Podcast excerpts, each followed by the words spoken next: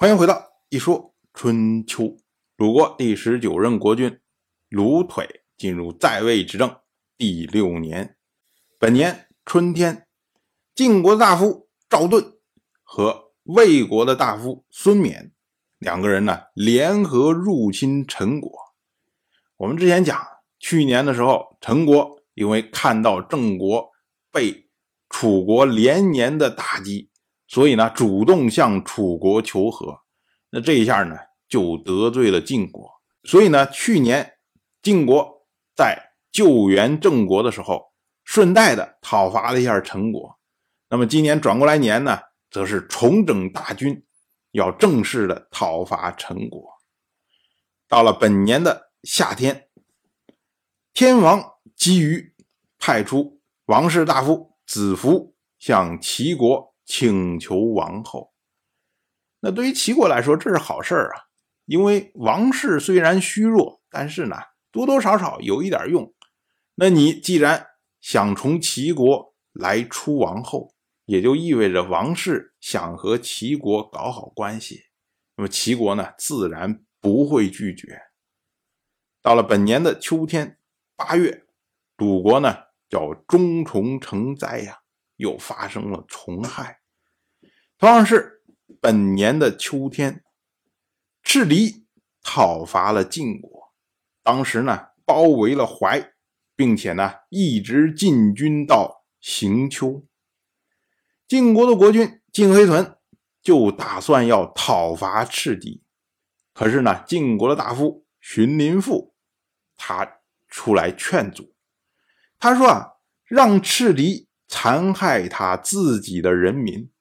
等到他们恶贯满盈的时候，我们就可以将他一举消灭。周书有云：“易容音”，就是这个意思。荀林赋所举的这个周书啊，它是出自周书的康诰，意思呢就是一举消灭强大的殷商，这么个意思。荀林赋他所说的这一套话，在我们今天听起来啊。稍稍有一些奇怪，因为赤狄他是侵入晋国，攻占晋国的城市，那当然是残害晋国的民众啊。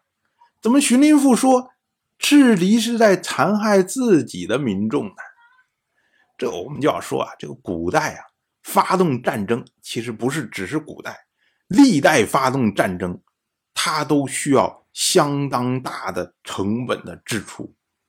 所以呢，你在战争开打之前，往往这个国家呀会对他的民众苛以重税，因为我有了这个资源之后，我才能够动员的起来，这个战争啊才能打起来。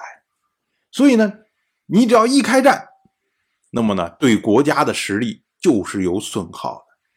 当然了，你打过去打赢了，你可以从对方的国家抢一些物资回来。然后来弥补自己的损失，但是我们注意啊，抢回来的这些东西都是上层人得了多，下层人得了少。所以，一个国家如果不停的去侵袭另外一个国家，那么他这个国家下层的人就会越来越困苦，这就会影响到这个国家它的安定，进一步影响到这个国家的实力。另外呢？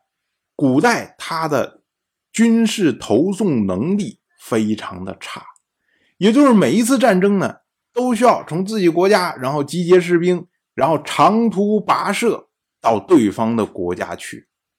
那么在路途上，人员的非战斗损耗也就非常大。有的时候呢，甚至说我在路途上的这个人员损失，比我战斗中的损失还要大。所以呢，你不停的去侵袭别人，你别人死一个，你也死一个，可是你路上还要死五个，那这对于你来说就会有相当大的损耗。所以，荀林赋才会说，赤狄袭扰晋国，这是在残害他的人民。当然了，我们说啊，赤狄他是属于游牧部落，而晋国是属于。农耕文明的国家，那么晋国呢，对于赤狄来说，就有一个非常大的困境，因为赤狄人家是骑着马来的，所以一到秋高马肥的时候，他们浩浩荡荡，哦，就跑到晋国这边来抢东西了。可是晋国这边呢，如果针对赤狄每一次的袭扰，我都整装待发，派出大军，然后过去去跟你作战。可是等你的大军到了之后，人家早已经跑没影了。然后等到你撤军之后，哎，他又从另外一个地方卷土重来，这样的猫鼠游戏啊，对于赤狄来说几乎没有损伤。可是对于晋国来说，他每一次动员大军都是对国力的损耗。所以呢，当晋黑豚他打算讨伐赤狄的时候，荀林父就不同意。荀林父实际上建议的是什么？我们就看着他袭扰我们的边境，然后我们等待时机，一旦抓住时机之后，就大军出动，一次性的大规模的歼灭赤狄的有生力量，甚至呢，直接将赤狄灭国，或者至少让他十年、二十年、三十年、五十年不敢再来骚扰我。这就是荀林父所说的。一举消灭的意思。